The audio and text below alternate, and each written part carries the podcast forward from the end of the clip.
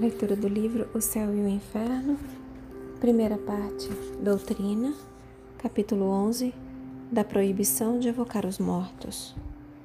Item 4. A proibição de Moisés era tanto mais justificada quanto não se evocavam os mortos por respeito e afeição por eles, nem com um sentimento de piedade. Era um meio de adivinhação da mesma qualidade que os augúrios e os presságios, explorados pelo charlatanismo e pela superstição. Seja o que for que haja feito, não conseguiu desenraizar esse hábito que se converteu no objeto de um tráfico, assim como o atestam as passagens seguintes do mesmo profeta. E quando vos disserem, consultai os mágicos e os adivinhos, que falam em segredo em seus encantamentos, respondei-lhes: Cada povo não consulta seu Deus? E vai-se falar aos mortos daquilo que diz respeito aos vivos? Isaías capítulo 8, versículo 19. Abre aspas. Sou eu quem faz ver a falsidade dos prodígios da magia, que tornam insensatos aqueles que se intrometem em adivinhar, que, transtor que transtorna o espírito dos sábios e que convence de loucura a sua vã ciência. Fecha aspas. Abre aspas. Que esses augúrios que estudam o céu, que contemplam os astros e que contam os meses para deles tirarem a predição que querem vos dar do futuro, venham agora e que vos salvem. Vieram como a palha, o fogo as devorou. Não poderão livrar suas almas das chamas ardentes. Não restará de seu abrasamento nem carvões nos quais se possa aquecer, nem fogo diante do qual se possa sentar. Eis em que se tornarão todas essas coisas às quais vos aplicastes com tanto trabalho. Esses negociantes que traficam convosco em vossa juventude desaparecerão todos, um de um lado, outro de outro, sem que deles se encontre um único que vos tire de vossos males. Fecha aspas.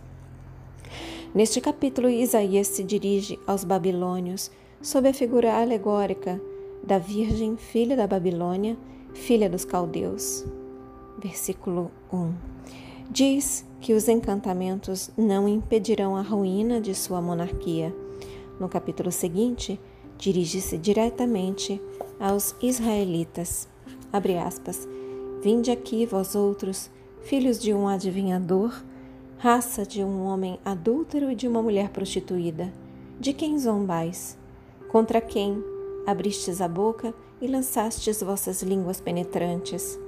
Não sois filhos pérfidos e descendentes bastardos, vós que procurais a vossa consolação nos vossos deuses, sob todas as árvores carregadas de folhagem que sacrificais aos vossos filhos pequenos nas torrentes sob as rochas avançadas? Tendes colocado a vossa confiança nas pedras da torrente, espalhastes licores para honrá-las, ofertastes a, ofertastes a elas sacrifícios. Depois disso, a minha indignação não se, não se incendiará? Estas palavras, fecha aspas, estas palavras são inequívocas, provam claramente que nesse tempo as evocações tinham por objetivo a adivinhação e que delas se fazia um comércio. Estavam associadas às práticas da magia e da feitiçaria e mesmo acompanhadas de sacrifícios humanos. Moisés, pois, tinha razão em proibir essas coisas e de dizer que Deus as tinha em abominação.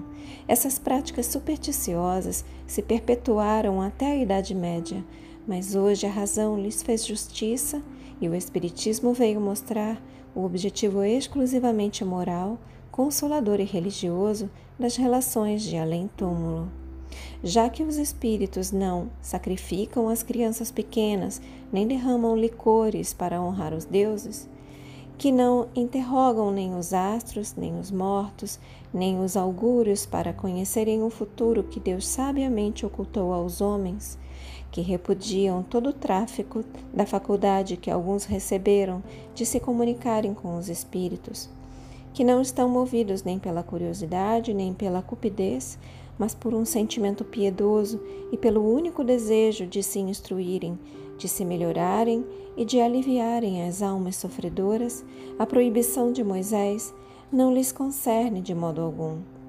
É o que teriam visto aqueles que a invocam contra eles se tivessem aprofundado melhor no sentimento, se tivessem aprofundado melhor no sentimento das palavras bíblicas, teriam reconhecido que não existe nenhuma analogia entre o que se passava com os hebreus e os princípios do Espiritismo.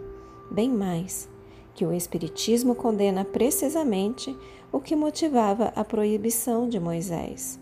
Mas, cegos pelo desejo de encontrarem um argumento contra as ideias novas, não se aperceberam que esse argumento é completamente falso.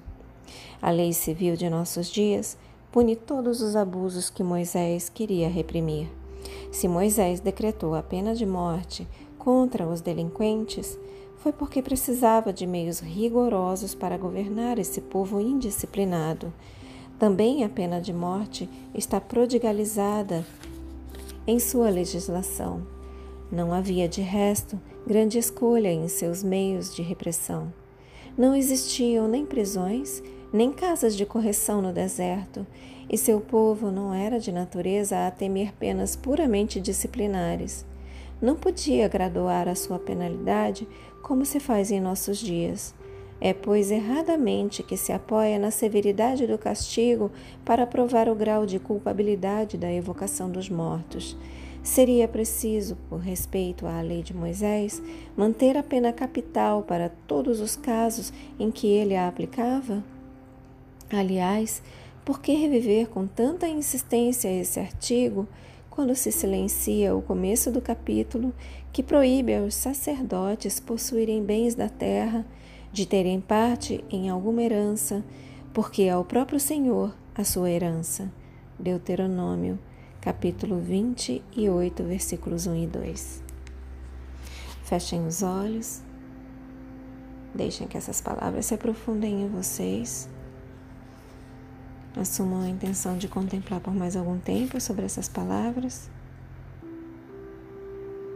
Expressem gratidão aos seus guias, mentores, protetores e anjo guardião. Expressem gratidão a Deus. Agradeçam a si mesmos pela continuidade na leitura. E eu também agradeço a vocês pela oportunidade. Boa noite. Namastê.